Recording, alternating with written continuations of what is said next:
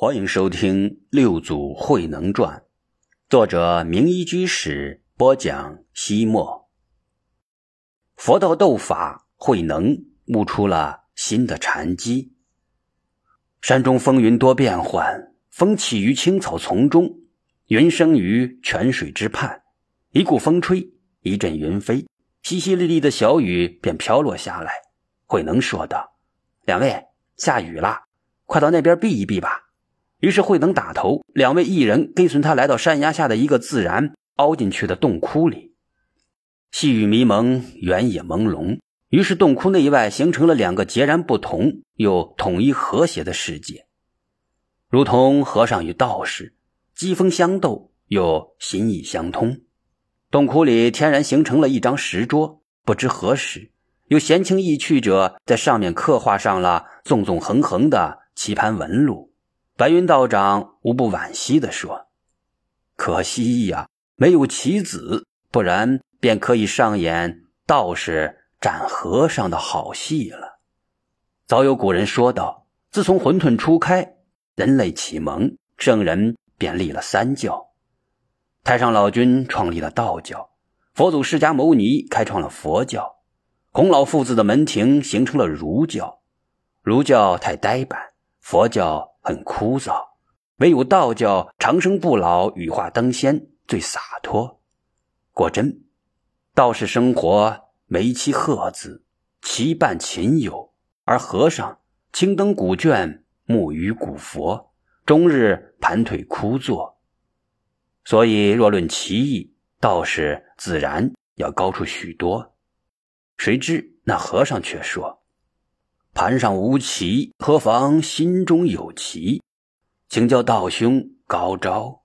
这白云道长没想到和尚竟然能下盲棋，而他从未尝试过，不仅有些手脚无措。善解人意的慧能及时送上了一些折断的树枝与小石子，黢黑的枯树枝和晶莹的石英石，与人工打磨的黑白棋子相比，也别有一番风致。方寸棋盘乾坤大，黑白双色风雷急。白云道长轻轻地捏起一颗白子，点在了小木之上。由此，道长的白棋猛捞实地，和尚的黑子取了外势。白云道长看看自己遥遥领先的时空，得意之色溢于言表。古代国手云：“肥边易得，瘦度难求。”和尚，看来你不按此道啊！和尚当机不让，说道：“且说如何是此道？”白云道长知道他说棋也在说禅，便也借其论道：“小尖手脚，连三扩边，又一路互通，即是此道。如同我道家练形归气，练气归神，外服丹药便可。”身轻体健，长生不老。白云道长银然飘飘，俨然不老之仙。胖和尚呵呵一笑，说道：“水无常形，兵无常势，棋无常规，道无常法。道长，你只知闭门求活，不能当机取势冲关，其后自有磨难。”果然。和尚的黑势开始发力，逼得白棋手忙脚乱。幸好白云道长及时的屈服，总算做出了两只眼。和尚调侃他说：“你守着一具僵尸，各种滋味又如何呀？”白云道长长长的叹了一口气，说道：“有这两口气，如同我丹田之中炼成了长生不老的丹药，怎奈我何？”和尚大喝一声：“就算你经过八万大劫，最终还要落空而亡。”白云道长与一旁观战的慧能都凛然一颤。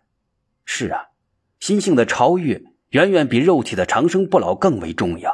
人若是不能够领悟宇宙人生的真谛，任你腾云驾雾、呼风唤雨、万寿无疆，不过是一具行尸走肉。细细的雨丝填满外面的空间，静静的沉默凝结洞窟里的世界。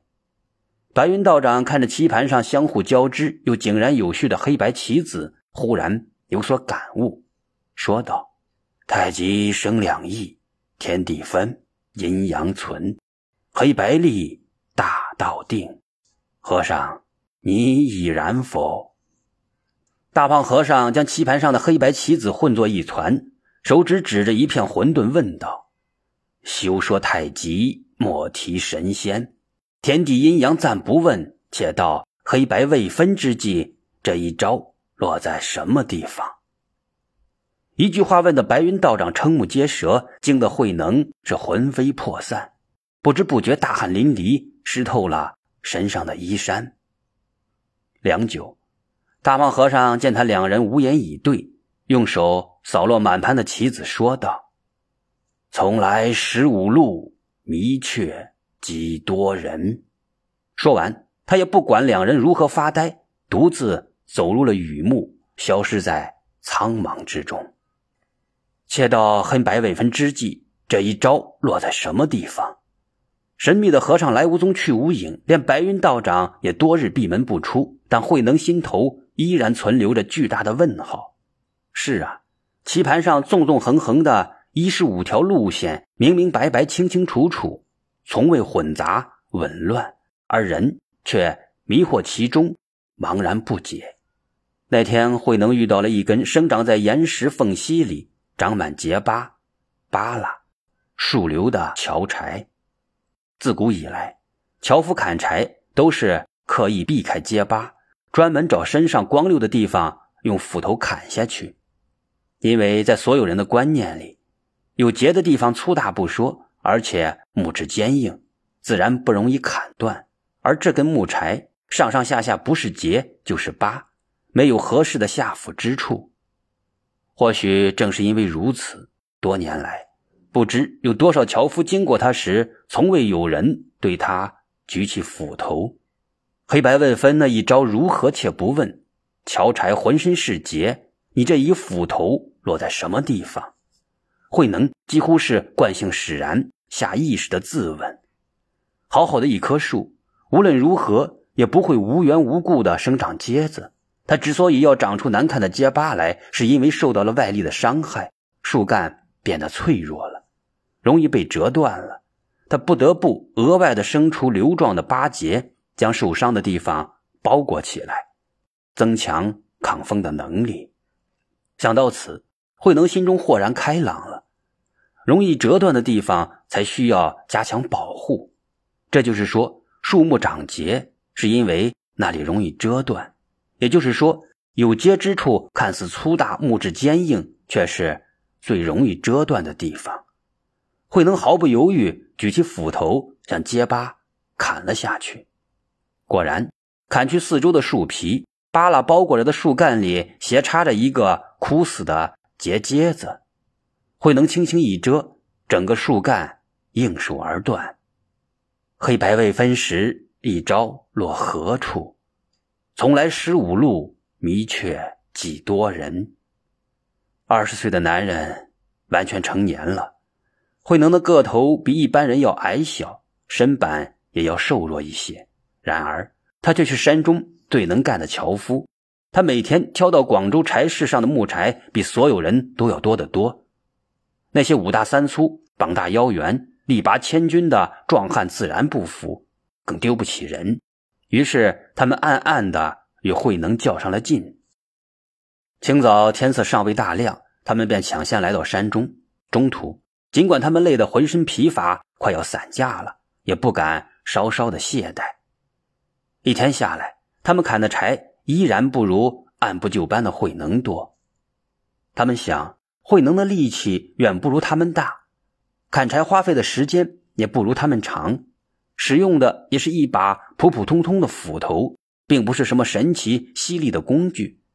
之所以比他们砍的柴多，一定是他投机取巧采伐的都是一些最暄软的樵柴，而他们一般砍的是硬木柴，要更费力。费时，但是他们悄悄查验的结果恰恰相反。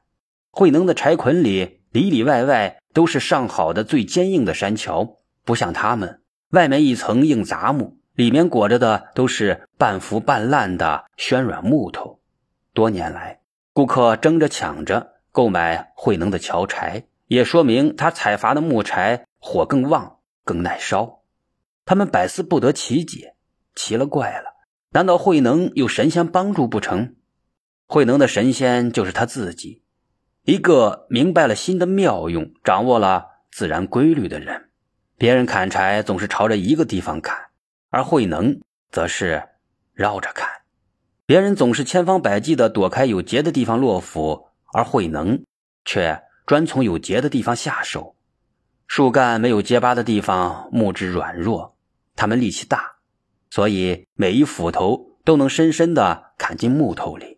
然而，正是因为如此，他们的斧头老是被卡住，往往向外拔斧头用的力气功夫比向下砍还要多。